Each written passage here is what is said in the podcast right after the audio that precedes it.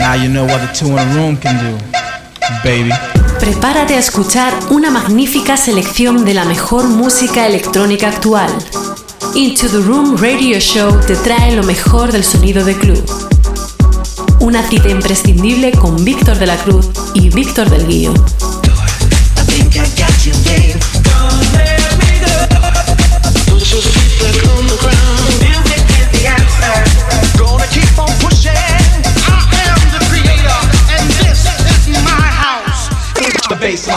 Te acercamos todas las semanas lo mejor de la música de club, novedades, entrevistas, sesiones exclusivas, además de las secciones de nuestros colaboradores Nanes, Víctor Roger, Injo, Javi Mula, Loren y Héctor Hess.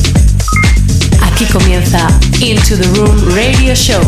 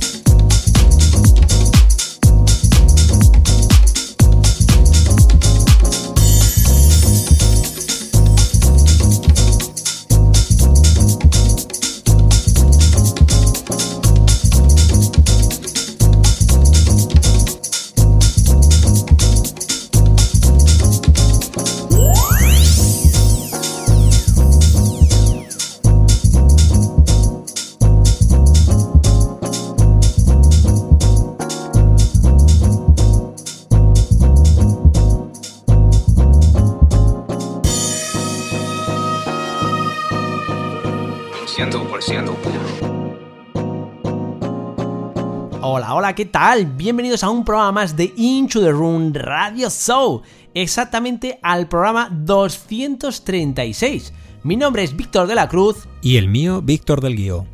Lo primero, antes de empezar, dar las gracias por la gran aceptación que tuvo el primer programa de la temporada, donde tuvimos al gran Miguel Vizcaíno el cual nos contó muchas cosas tanto del pasado como con Clímax y su paso por Máxima FM y también de sus nuevos proyectos. Y me imagino que en los primeros minutos del programa os habréis preguntado qué es lo que está sonando ahora mismo, si no es la cabecera de Inchu de Run, la normal. Bueno, pues comenzamos nueva temporada con nuevos cambios, lo cual os iremos comentando poco a poco y uno de ellos es la intro del programa. Además, Víctor, ¿quién es la voz de dicha cabecera? Cuéntanos un poco. Ella es Isabel Vera y además queríamos desde aquí agradecerle que nos haya puesto la voz en la intro de esta nueva temporada. Bueno, no solo en la intro, ¿eh? sino que ella va a ser la voz que nos va a acompañar durante las siguientes temporadas. Además, os voy a contar en primicia que estoy preparando un lanzamiento con la colaboración de la maravillosa voz de Isabel para uno de mis próximos temas. Casi nada, casi nada, ya deseando de poder escuchar ese tema que tienes preparado con, con Isabela. Y después de todo esto, hoy, Víctor, ¿qué es lo que tenemos en el programa? Porque seguimos con otro grande, ¿no?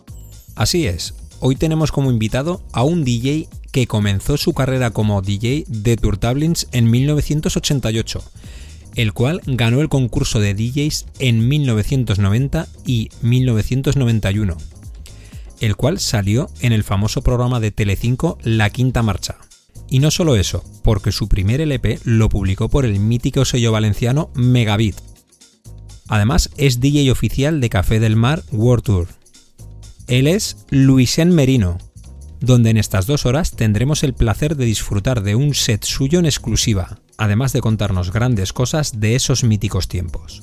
Aquí comienza una edición más de Into the Room Radio Show. Exactamente la 236. ¡Comenzamos!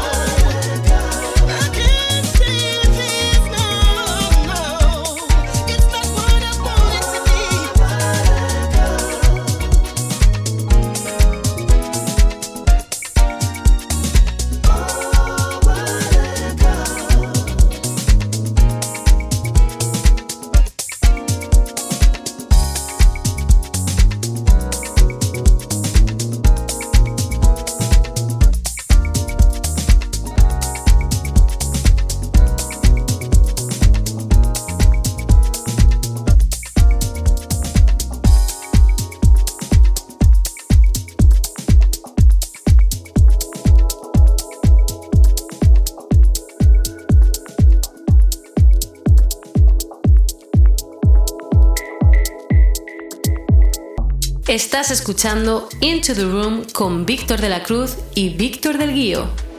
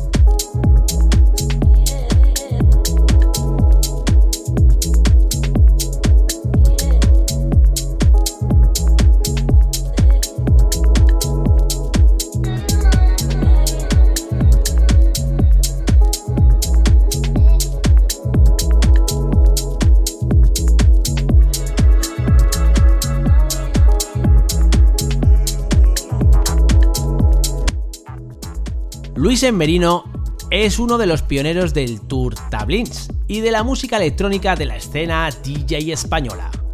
Comienza su carrera como DJ de Tour Tablins en 1988. En 1990 gana el concurso nacional de DJs y su carrera se dispara, acumulando innumerables actuaciones por Europa y España.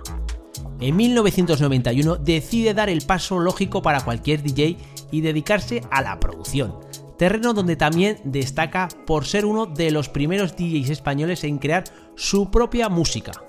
Edita su primer LP como técnica con el tema llamado Yo no pienso en la muerte, con el mítico sello Megabit, creadores del sonido de Valencia. Este mismo año gana el primer premio Nightlife Award al mejor DJ. Remixer, productor y megamixer para sellos como EMI Music, Chrysalis, Blanco y Negro, Max Music, Nervous, Bedroom Music, Purple Music, HP Recordings, Disco Balls Records, House Tribe, Vida Records, Mini Market y Café del Mar, entre muchos otros. Como DJ ha trabajado en las mejores salas de la Costa Blanca, como Cubenidor, donde ha compartido cabina con grandes DJs y productores house tales como David Morales, David Penn, el desaparecido Frankie Knuckles, Bob Sinclair, César de Melero, Timo Más, entre muchos otros. En sus sets podemos destacar su excelente técnica y pureza en sus mezclas.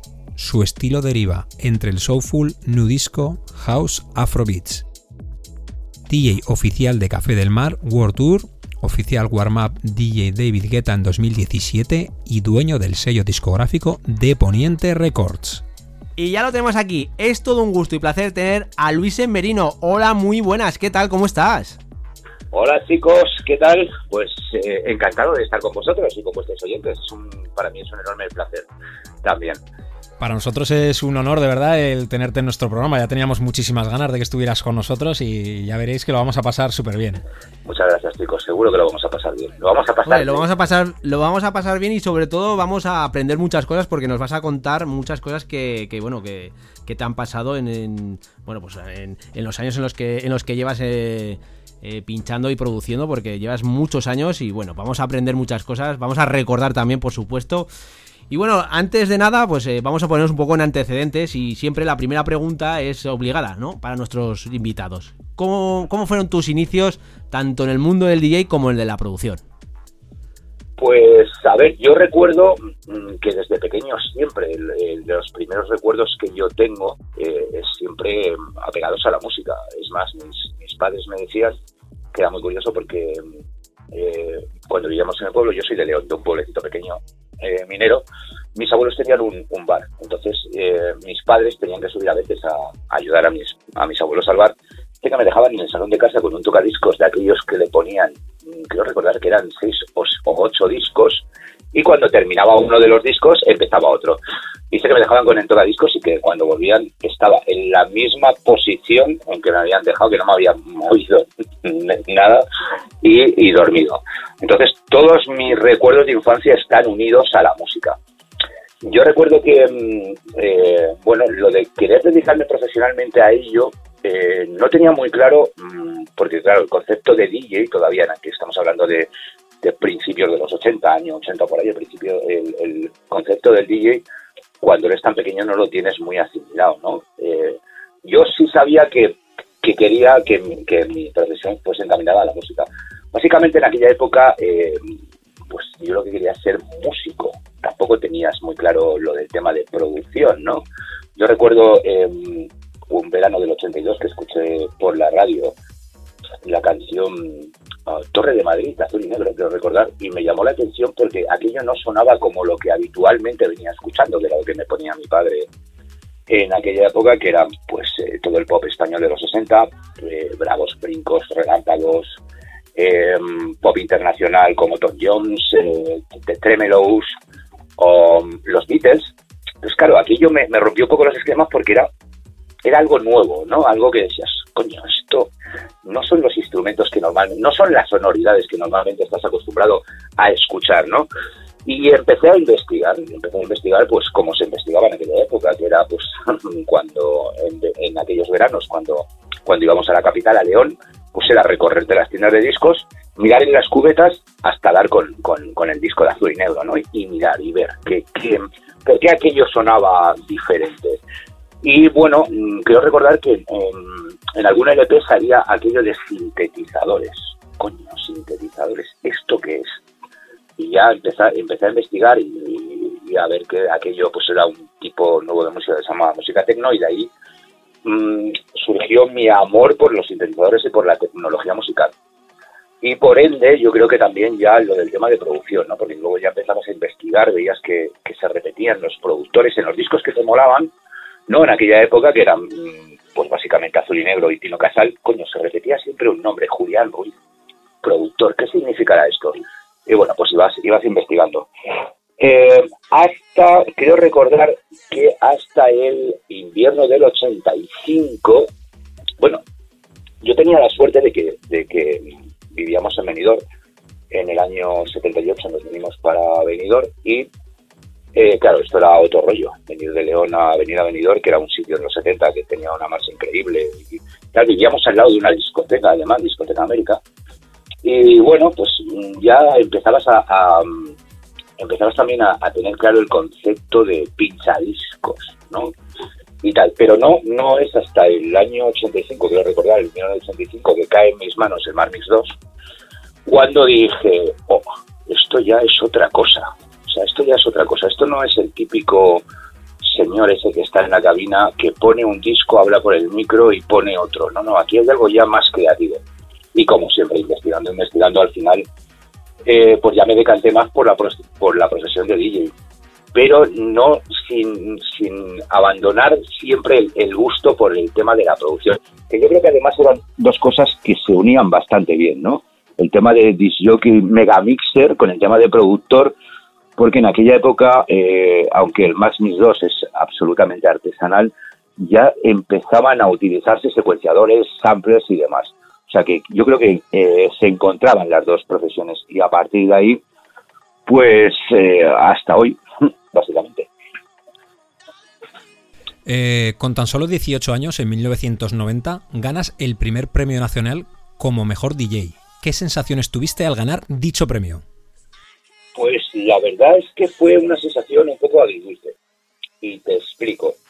Eh, normalmente, cuando tú sabes que eres el mejor, em, bueno, pues, pues eres el mejor. En este caso, la verdad es que yo no era el mejor en aquel en aquel campeonato. Lo que pasa es que sí, sí que es verdad que fui el que mejor hizo el show al final, que también es eh, también es de lo que se de lo que se trata, ¿no? O sea, si tú eres muy bueno en tu casa, pero a la hora de enfrentarte a, a, un público, tanto en, en como jockey de concurso de Tartablins o como jockey profesional, enfrentarte a, a, una sesión con gente que no lo sabes hacer bien, de nada te sirve, ¿no? Puedes ser mejor en tu casa y saberlo pues, tus familiares pero no deja de ser una sensación agridulce, porque sí es cierto que en aquella ocasión yo no era el mejor. Lo que pasa es que ya tenía tablas y fui el que mejor lo hizo en la final. Y, bueno, y por otra parte también una sensación agridulce respecto a lo que me supuso en mi carrera. Yo pensaba que a partir de entonces, pues mi carrera iba a dar un giro, o, pues que iba, y realmente tampoco ocurrió nada reseñable, nada reseñable. O sea, mm, sí, un poco más de trabajo, un poco más de reconocimiento, pero no mucho más. También estamos hablando de, finales de los 80, principios de los 90, la profesión de DJ, pues bueno, no, no tenía el boom eh, que estamos viviendo en estos últimos años.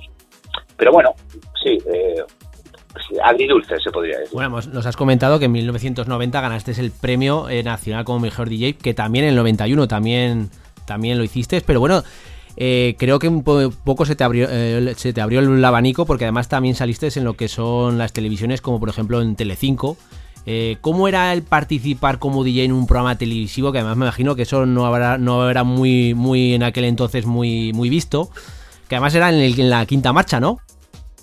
Correcto, sí, sí. Bueno, eso fue una de las, de las cosas que, que me, abrió las puertas de el haber ganado el campeonato de, de España de DJs y eh, era el principio de las televisiones privadas y era el mítico programa La Quinta Marcha que lo presentaba Jesús Vázquez, eh, Quique, no me acuerdo del apellido ahora, y yo tuve la suerte de que en el primer programa donde participé em, eh, se estrenaba como presentadora Penélope Cruz. Exactamente, sí. Recuerdo, recuerdo aquello.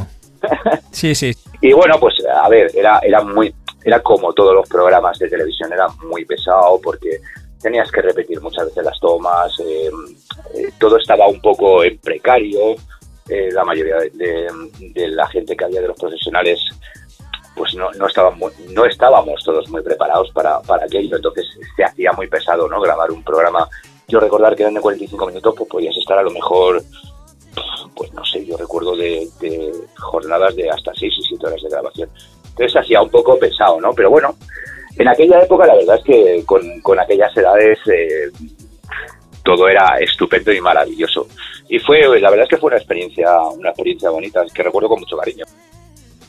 Yo recuerdo, vamos, lo de la quinta marcha, que yo, me los grababa y todo en, VHS y luego los veía, porque claro, salíais eh, los campeones de, España, ¿no? Eh, en aquel momento, yo, yo recuerdo aquello, vamos, que me veía todo. Sí, sí, fíjate lo que son las, fíjate lo que son las cosas. Yo no he sido nunca muy de, guardar recuerdos míos y de hecho hasta hace bien poco, gracias a un estupendo amigo que tengo en, en Galicia, DJ Tedu, que por cierto es uno de los mejores megamixers a nivel mundial, sin duda, y que también ha sido campeón de España de Tartablins, del DMC. Hasta hace relativamente poco, pues estamos hablando de tres o cuatro años, yo no me había visto en esa actuación y hablando con, con Tedu me dijo, yo te tengo grabado en VHS aquella actuación que por cierto fue en su ciudad, en Vigo, y no lo había visto, la recuperé hace relativamente poco tiempo, hace cuatro, cuatro años, sí. Y bueno, pues la verdad es que es un poco extraño. Yo lo recordaba, yo lo recordaba de otra manera completamente diferente. O sea, recordaba que, que me había salido mejor, pero bueno, supongo que también sería el exceso de tomas, ¿no? de, y, posiblemente pues pues la que la que quedó no fue uno de mis mejores shows. También es cierto que teníamos un minuto y medio ¿eh? para, para representar a, las discotecas, porque en este caso íbamos representando a discotecas, yo iba representando a Universal Sur, y teníamos un minuto y medio, entonces claro, se trataba de en un minuto y medio intentar condensar todas las técnicas que, que manejábamos los DJs en aquella época, que básicamente pues era un poco de mezcla sincronizada con pasada, un poquito de backspin y cuatro scratch. No podías hacer mucho más. Pero bueno, eso es curioso. Un minuto y medio es muy poco tiempo, ¿eh? Para... Para... Sí, ten, en cuenta que nosotros en, los campeonatos de DJs, en los DMs, sí creo que recordar que teníamos 7 o 8 minutos.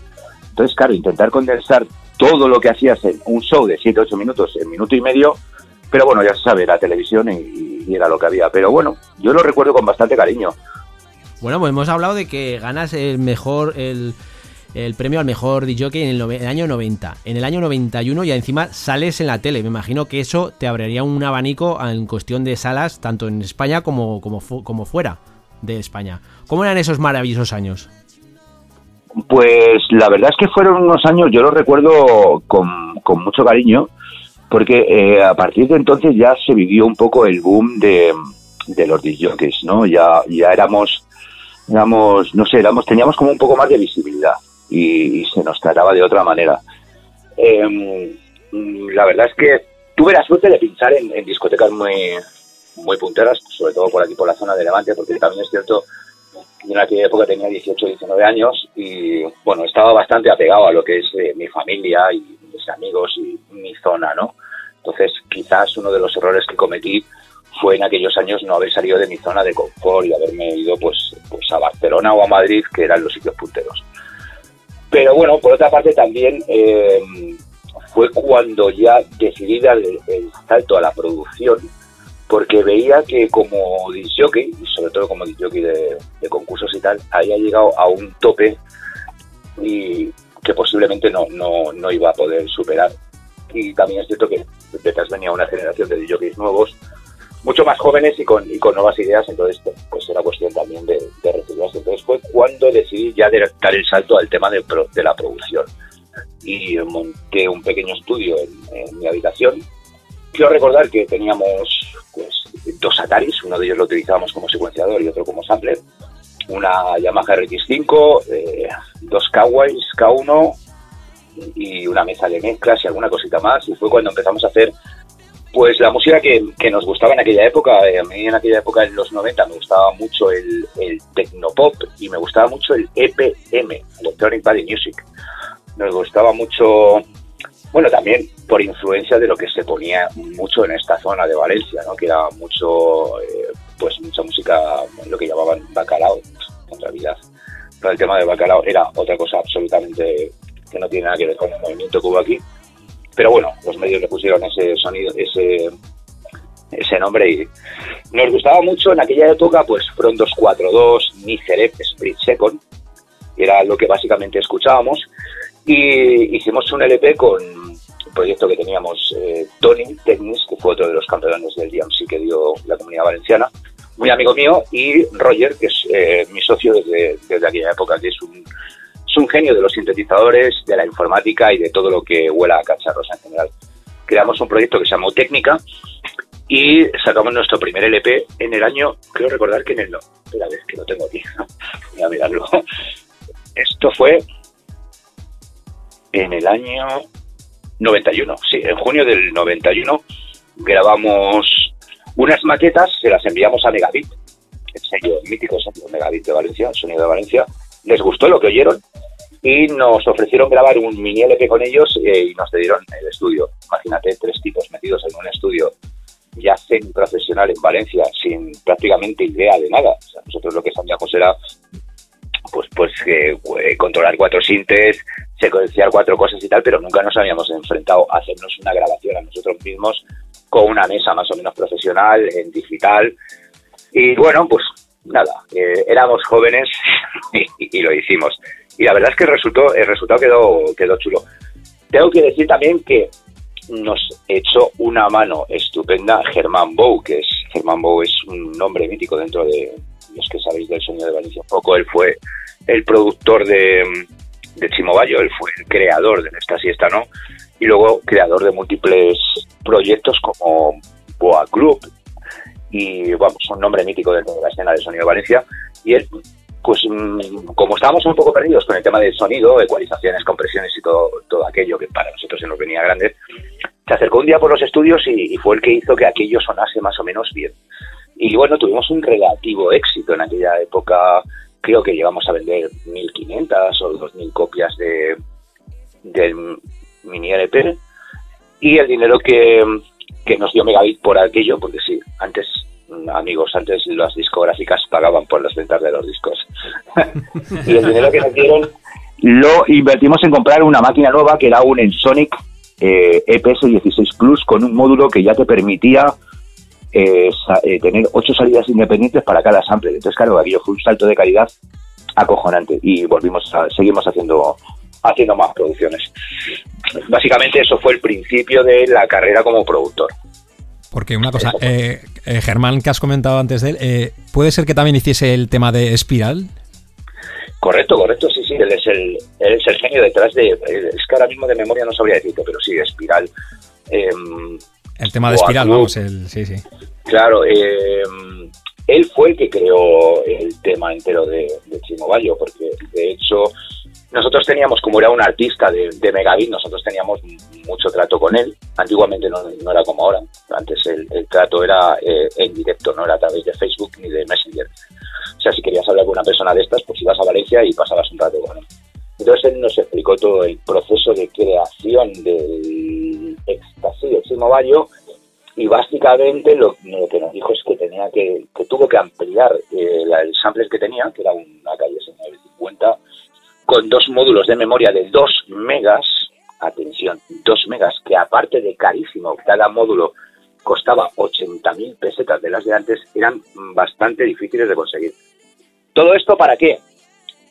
Porque Chimo Bayo era incapaz de cantar una frase entera a ritmo. Entonces él, ante la, ante la desesperación, decidió pues hacer lo que hoy en día haríamos que en dos minutos con un editor de audio, pues él lo tuvo que hacer a mano, o sea, coger las palabras, frase, eh, palabra por palabra, y cortarlas y montarlas eh, vía MIDI en un Atari. O sea, esa fue básicamente, o sea, que lo hizo él todo, absolutamente todo. Bueno, eh, ha creado varias obras maestras, ¿eh? El sonido de Vanilla. Espiral es una de ellas. Yo me quedaría también con la de la del Santo Grial de Boa Club, que es un maxi que a mí me flipa, que fue lo primero que oí de él, pero sin saber qué era de él, porque era un maxi de, creo que recordar que yo a mis manos llegó con una pegatina azul en la galleta y yo siempre pensé que era alemán.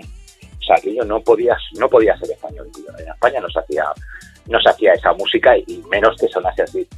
¿Y cuál fue mi sorpresa cuando, cuando dice, no, no, si Boa Club soy yo? es un genio, un genio. Ahora está desarrollando plugins de, software de compresión y demás. Bueno, cerebrito, un genio. Y gracias, gracias a él, pues, pues en técnica, por lo menos lo que es el, tema principal, que es Yo no pienso en la muerte, suena más o menos dentro de, de las posibilidades.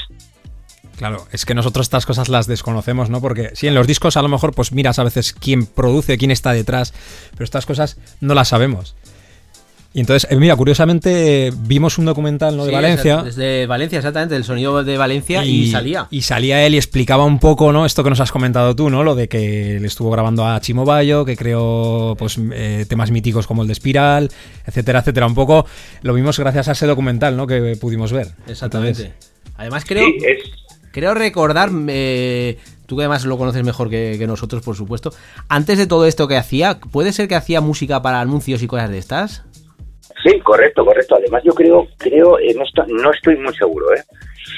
pero creo que él era uno de los músicos de estudio de... Mm, ah, me queda un blanco ahora, de Nino Bravo. Sí, de los músicos de estudio de Nino Bravo y no sé si era uno de los músicos que acompañaba a Nino Bravo en los en los directos, pero vamos, él era un músico reputado de estudio y de directos también. Y bueno, supongo, esto es un dato que desconozco, ¿eh? pero supongo que también de bastantes artistas eh, de la comunidad valenciana de aquella época, de los 70. Pues vamos, ya te digo, esa parte de un músico estupendo, es un como productor, es un, un hacha y, y, bueno, y ahora ya como desarrollador de software. Es, es un genio. De estos genios que tenemos en España injustamente olvidados. A mí me da mucha rabia cuando veo eh, toda esta fiebre de revival que hay ahora del Remember de los 90, ¿no? Pues que se hayan olvidado ya no de nombres como, como nosotros, como técnica, que yo creo que seríamos de los, si no fuimos los primeros, seríamos, sí, de los primeros en hacer ese tipo de música aquí en España, hecha por y para DJs, porque si es verdad que había algún grupo por ahí, quiero recordar, Trastero Madrid, pero no eran DJs, eran músicos y productores. Lo nuestro fue algo hecho por y para, para DJs.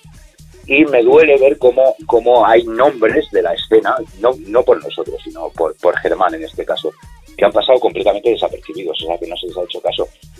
Me alegra ver que ahora por fin, por fin se vuelve a eh, vuelven a contar con Megabit, pero bueno, Megabit también ha sido un grupo eh, completamente olvidado en toda esta fiebre de, de, de, Remember de los 90 que ha habido en los últimos años.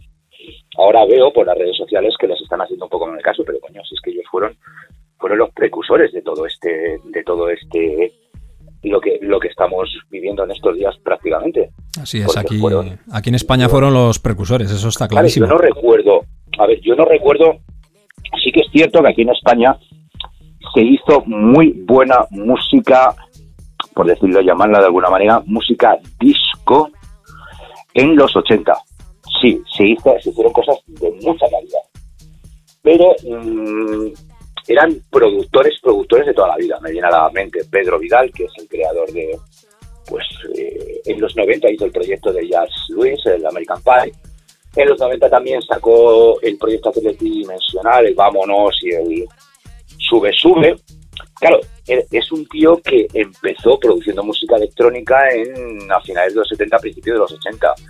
Y era un tío muy, muy conocido a nivel local por aquí, por, por Alicante. Tuvo varios proyectos como Mosaic y todo, todo. Y él fue el responsable en los 80 de, por ejemplo, pelotazos como el fotonovela de Iván, que ha sido uno de los maxis más vendidos españoles en el extranjero y luego eh, varios proyectos como Vicio Latino, sabéis que ahora es. Sí, sí, sí, sí, eh, y claro, son temas que si tú los escuchas ahora con, con la perspectiva de, los años que han pasado, son unas producciones acojonantes.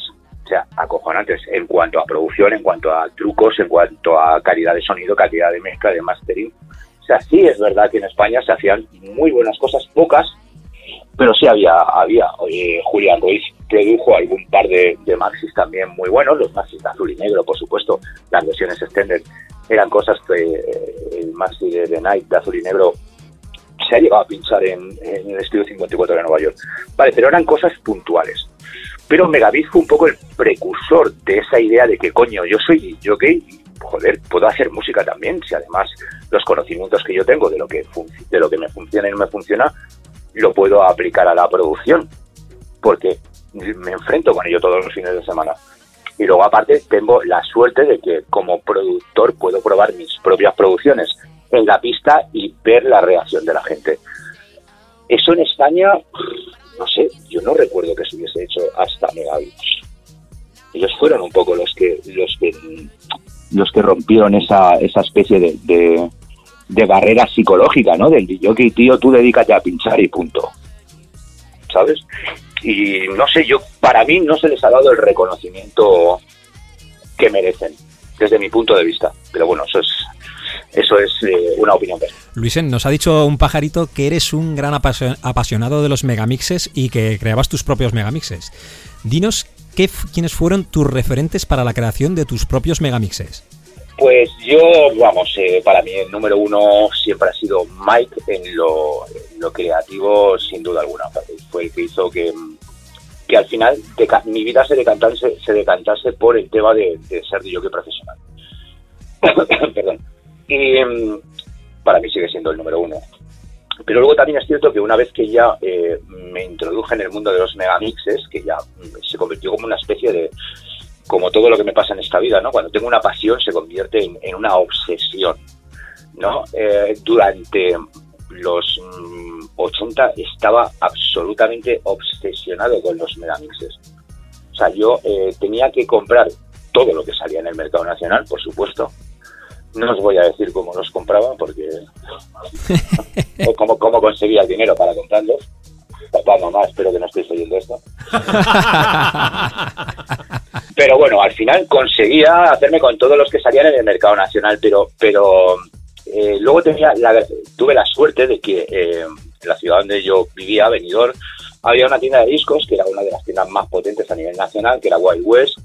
Entonces ahí descubrí los megamixes de importación, pero es más, ahí fue cuando descubrí los del DMC, que todos los meses, si os acordáis, sacaban una colección que eran dos megamixes con un LP más que era el Previous. Me acuerdo perfectamente. Que eran intocables, que aquella costaban, pues, a ver mm, si consigo hacer la traducción a pesetas.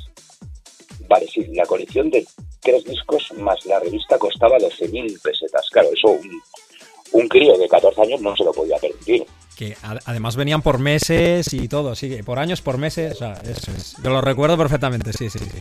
Entonces, eh, ¿quiénes podían comprar eso? Eh, algunas discotecas, no muchas discotecas, pero bueno, eso básicamente era un juguetito para los jockeys profesionales de aquella época, los que estaban en la cabina, prácticamente todos compraban las colecciones aquellas. Entonces yo cuando ya me incorporé al, mercado de disjockey profesional unos años más tarde, creo que recordar en el recordar que en el 87 en el 88, claro, cabina en la que pinchabas, ibas a hacer, por ejemplo, una sustitución, o empezabas como, como hemos empezado todos, ¿no?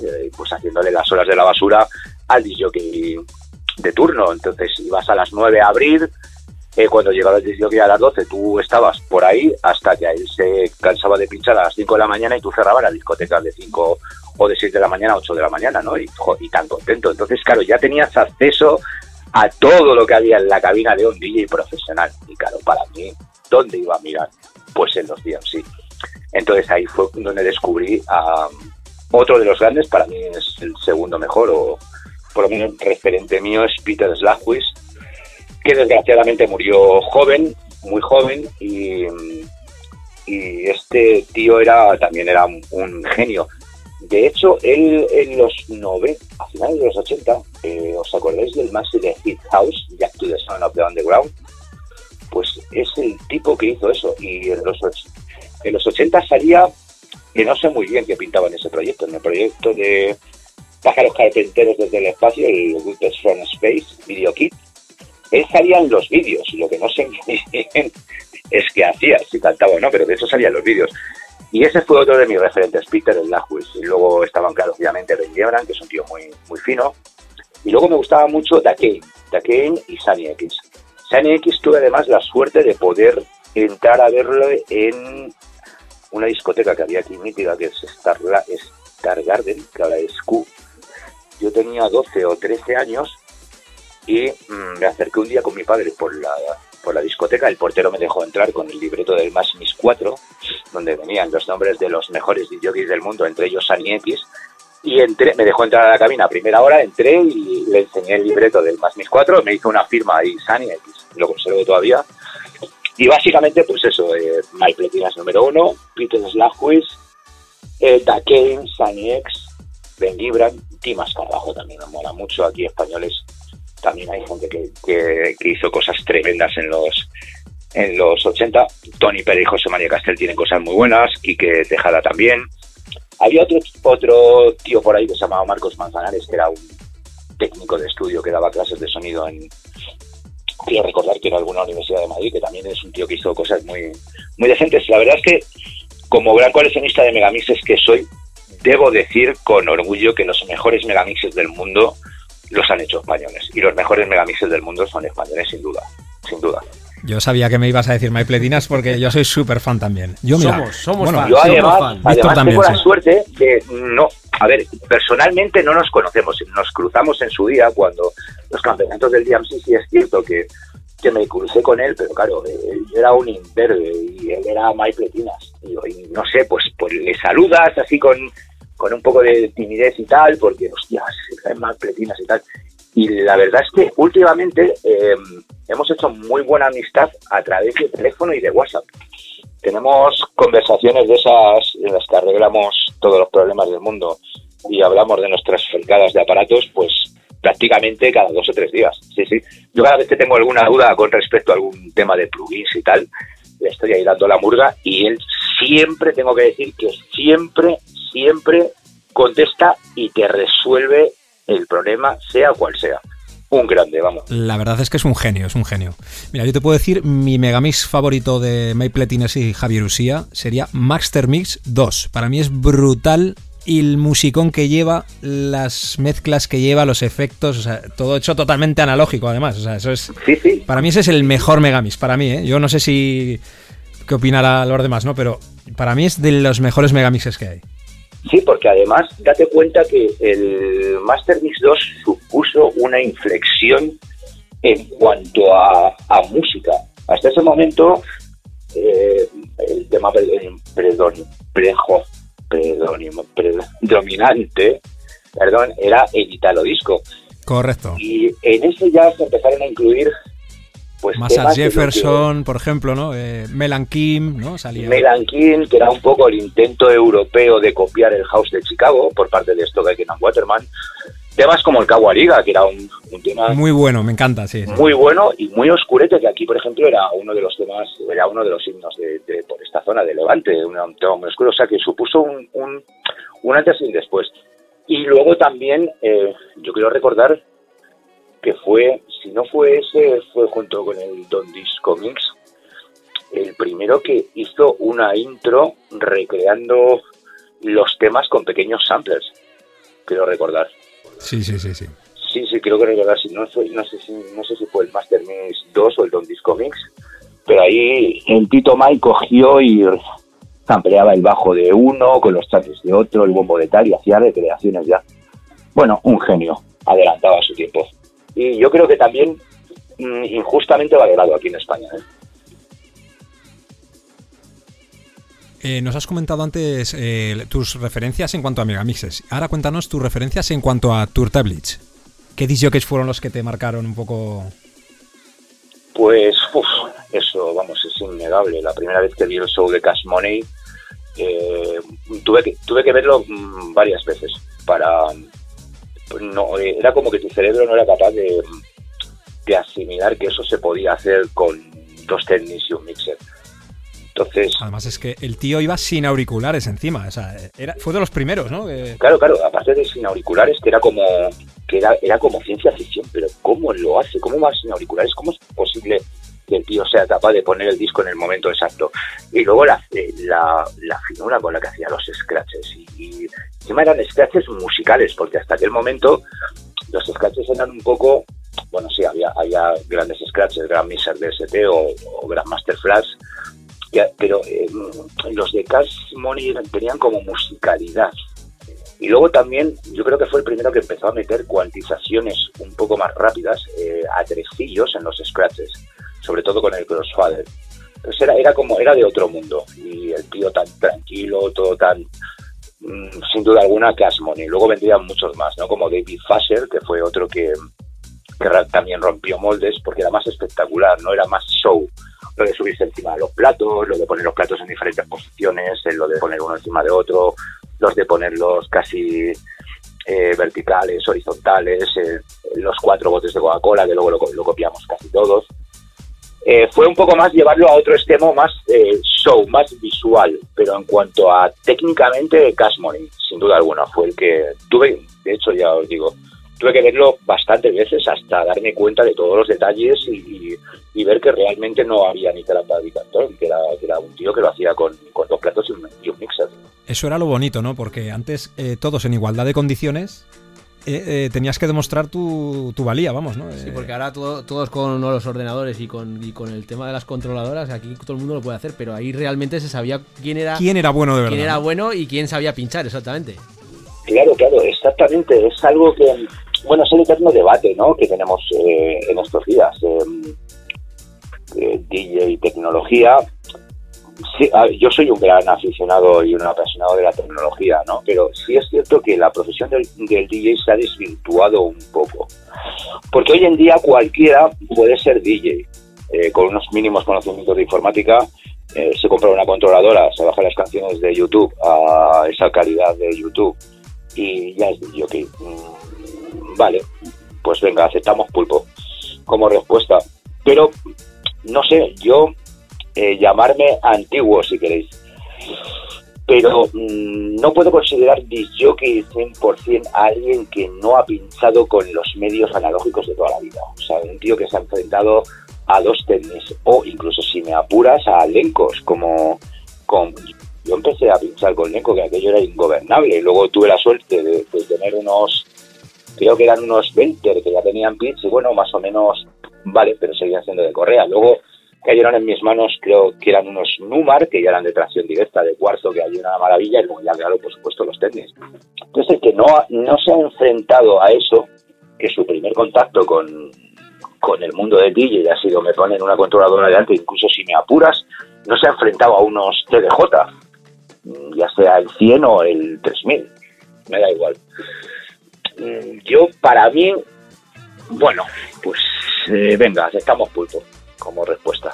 Yo lo comparo siempre un poco, ¿no? Como por ejemplo, eh, una persona que toca un instrumento, ¿no? Un guitarrista, pues eh, mola verlo analógicamente tocar esa guitarra, ¿no? Porque con un, con un ordenador y un plugin puedes emular una guitarra y suena muy bien, ¿no? Pero lo bonito es ver a esa persona tocar es la guitarra, ¿no? Pues eh, yo pienso lo mismo que ver a un DJ que tocando unos, unos technics, eso es otra historia, o sea, eso es la autenticidad, ¿no? Del DJ, por donde hemos pasado todos, ¿no? Eh, yo creo que sí, yo, a ver, en esto hay un eterno debate. Es que aquí encima luego te llaman antiguo y esas cosas. Que a mí, a mí, eso también.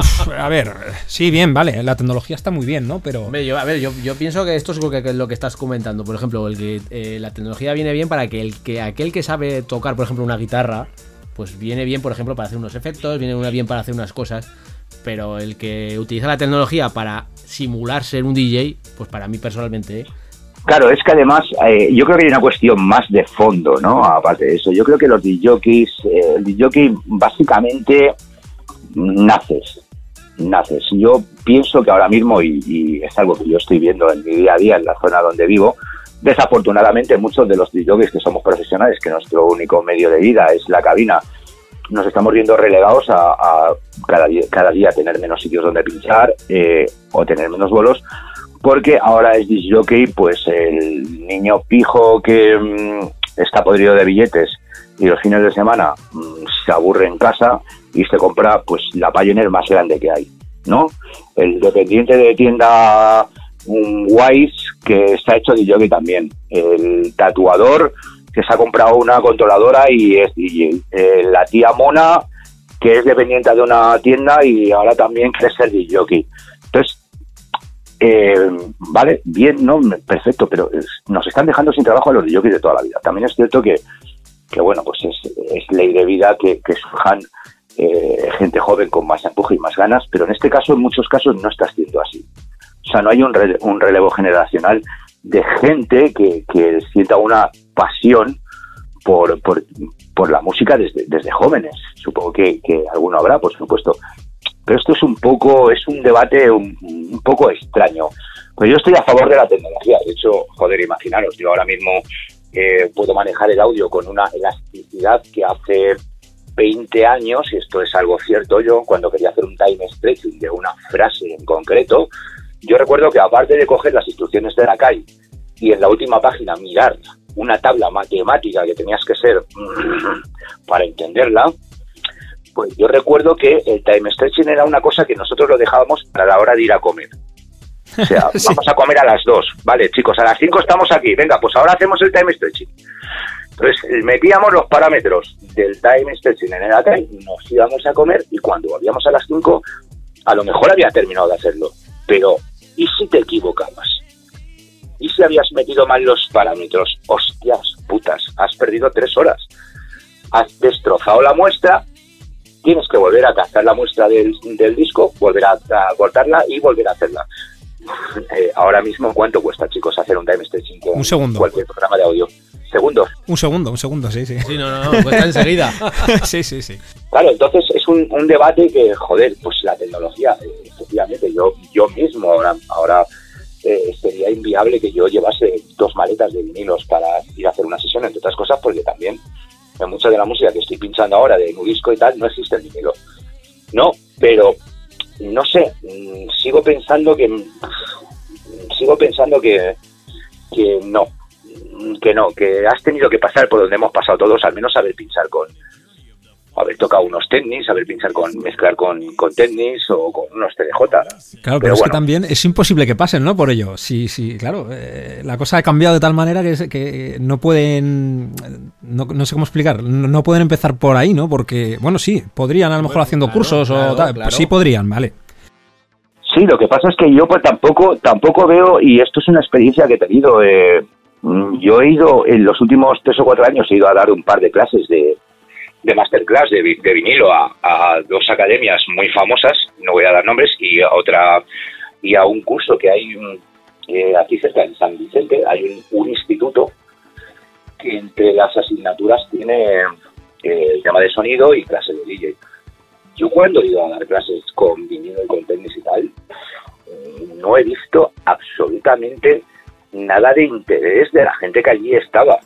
O sea, estaban, pues, el que no estaba mirando el WhatsApp, estaba hablando con el de al lado y tal. O sea, como que les, mm, les sudaba un poco el tal, ¿sabes? Como queriendo decirme, a, ver, aquí viene el viejo este a mí a venderme que tengo que saber mezclar con unos pinitos. Ahí me da igual, si ya tengo mi controladora y yo le doy al sim y ya está. No sé, no veo, no veo mucho interés. Porque difícil no es. O sea, comprar unos tenis hoy en día es caro, pero no es difícil. Y acceso a vinilos, sigue habiendo. Yo sigo comprando vinilos todas las semanas. Yo los fines de semana los aprovecho para irme a gastos y seguir alimentando mi, mi colección de música de los 80 y de los 90 hay mucho. O sea que mm, yo creo que no es porque no haya, sino porque no hay ganas realmente. Pero bueno, es un debate que, como todo, un debate... es un debate complicado, complicado. La verdad es que sí. Bueno, nos has comentado ahora mismamente que estás haciendo tus sesiones de nudisco, ¿no? ¿Dónde vamos a poder eh, disfrutar de una sesión tuya próximamente? Pues de momento no tengo nada a la vista, porque este verano em, es verdad que he cogido trabajo por encima de mis posibilidades. Entonces he tenido el estudio desatendido durante tres o cuatro meses. Y tengo una serie de compromisos adquiridos desde hace ya meses que voy a dedicarme, los por lo menos hasta finales de año me voy a dedicar a a dar un poco de, vidilla a mi proyecto de Movie que me está yendo bastante bien, alimentar un poco mi sello, que hace desde junio que no saco nada, y luego tengo tres o cuatro cosas por ahí pendientes de remezclas para otros artistas así potentes que me hace mucha ilusión hacer y que mm, me voy a dedicar. O sea que prácticamente yo creo que hasta el 31 de diciembre, que tengo la sesión en, en el hotel Suitopía en Calpe, creo que estos meses los voy a dedicar al estudio, sí. Nos has comentado que tienes el sello discográfico algo parado y me imagino pues que ahora mismo en el estudio estarás trabajando. ¿Qué nos puedes adelantar? Pues tengo dos cosas que están a punto de salir. Eh, de hecho tengo ya las portadas hechas e incluso hice alguna previa en SoundCloud. Es un tema que se titula Who's Fooling Who, que es un tema de básicamente de música disco, un poquito funky. Y luego tengo otro que es disco, disco, disco, que se llama Music Machine. Y yo creo que a principios de noviembre ya ya los tendré a la venta en, mi sello de Poniente Records. Sabemos que has trabajado con muchísima gente buena en el estudio, pero ¿hay alguien con el que te gustaría trabajar que no hayas trabajado? Hombre, sí, sí, ahora mismo, pues mira, me vienen a la cabeza intocables como Joy Negro, Dimitri von Peris, pero hay gente también, eh, últimamente gente muy buena que, que está saliendo, eh, como Dr. Baker y Reflex, Mark Lower, me gustaría mucho trabajar con él, me gusta mucho lo que hace. Y luego tengo alguna colaboración pendiente con gente también muy buena de nuevo disco, pero no diré nombres para que no se gafe. Ah. muy bien. Pero sí, en los próximos meses hay alguna colaboración por ahí chula con, con algún productor emergente de un disco que, que, estoy muy ilusionado.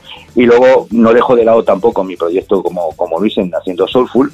Y es cierto que el Soulful es a día de hoy no es, no es algo muy masivo, que tenga mucho éxito, pero bueno, no me, no me gustaría dejar de, lado ese, el proyecto de hacer Soulful.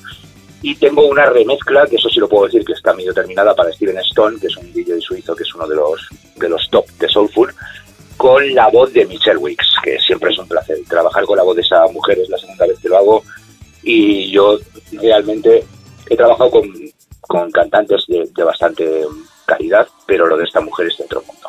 sea, es afinación perfecta, es el tempo perfecto, es el timbre de voz, apenas tengo que, hacer nada, eh, meterle un pequeño delay y una reverb es espectacular lo de esta mujer y es siempre un placer porque yo creo que será una de las grandes vocalistas de, de Soulful y de House del momento. Bueno, pues llevamos tiempo escuchando una sesión de fondo que nos has traído. ¿Qué van a poder disfrutar nuestros oyentes? Pues cositas eh, eh, nuevas de, Glitterbox, el sello de que se dedica a la música disco de, de Hay eh, un, un mashup que he hecho mm, con la capela de Yes y la nueva versión de Black Boss, nueva versión del año 2019, pero sonando como si fuese Black Boss en los años 70. Y alguna cosita exclusiva para vosotros. Pues nada, vamos a dejar a los oyentes que disfruten de tu sesión. Pues chicos, eh, espero que, que os guste y ha sido un tremendo placer poder charlar con gente como vosotros que además sabe y les gusta lo que hace.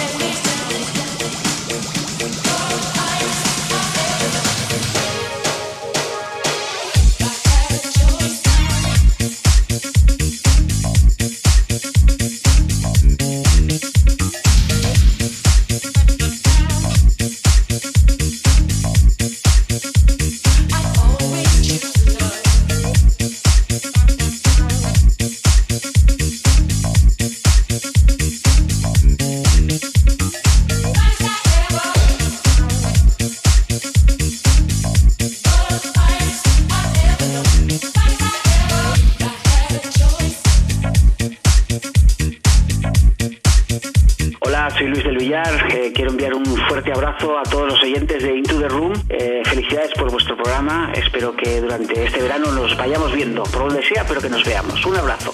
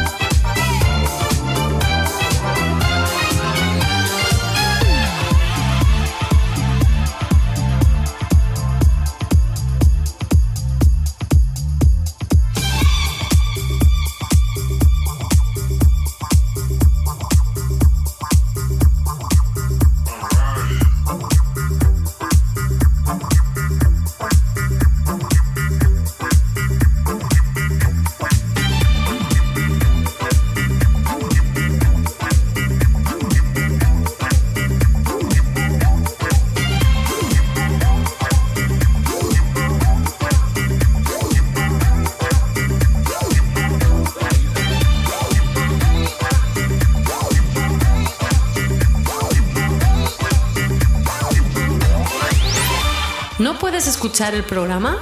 ¿Quieres saber el nombre de nuestros temas? ¿Te has perdido alguna entrevista? Entra en Heartis, TuneIn, iTunes, iBox, Spotify o Deezer y teclea Into the Room. Podrás disfrutar de cada uno de nuestros programas.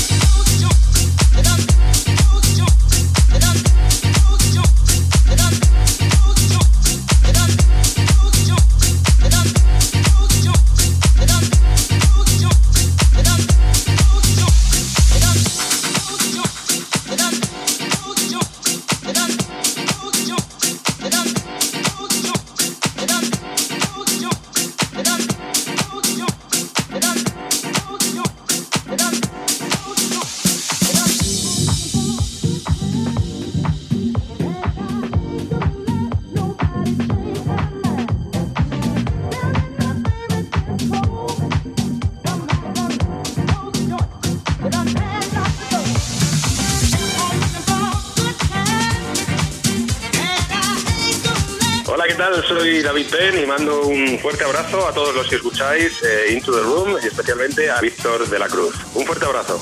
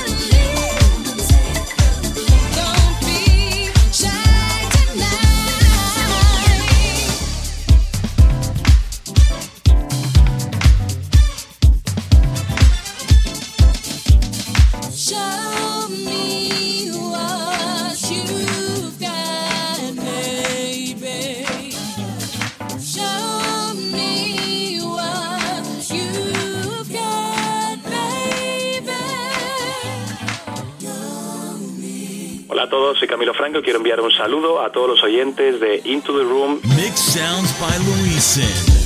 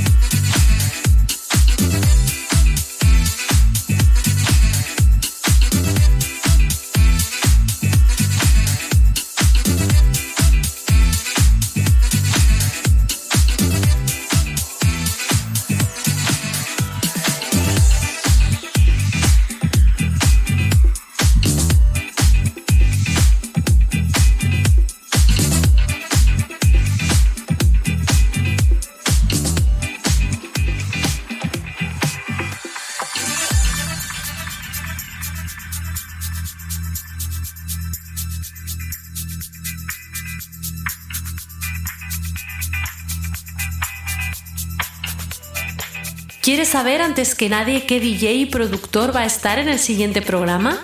¿Te gustaría conocer qué vamos a hablar en cada una de nuestras secciones? Entérate antes que nadie qué invitado tendremos en el siguiente programa. Entra en Facebook o Instagram, teclea Into the Room y entérate.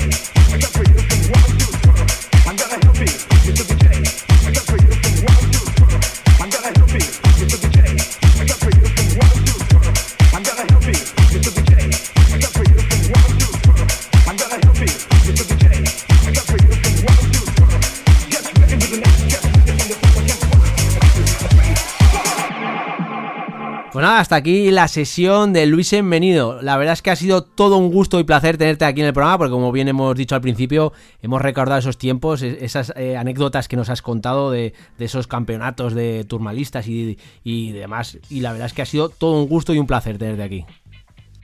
El placer ha sido mío, chicos.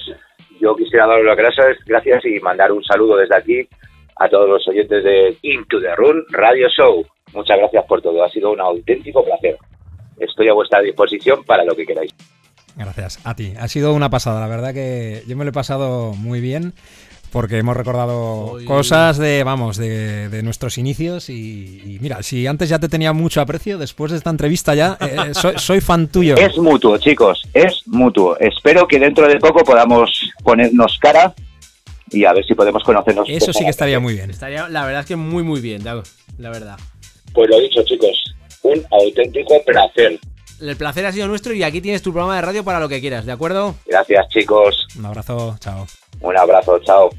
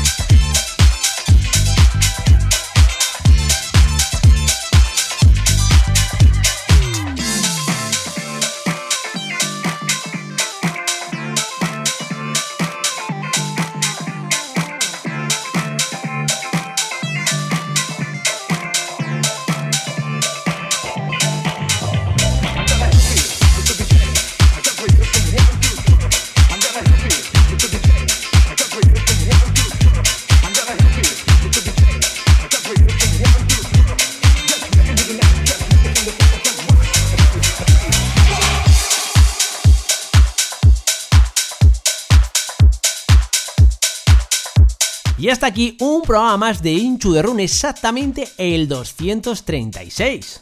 Esperamos que hayáis disfrutado de estos 120 minutos donde hemos tenido el placer de tener nada más y nada menos que a Luisén Merino. La semana que viene volvemos con una nueva edición, más de Inchu de Run Radio Show, así que... Chao, chao. Bye, bye. Adiós. Follow me at facebook.com forward slash.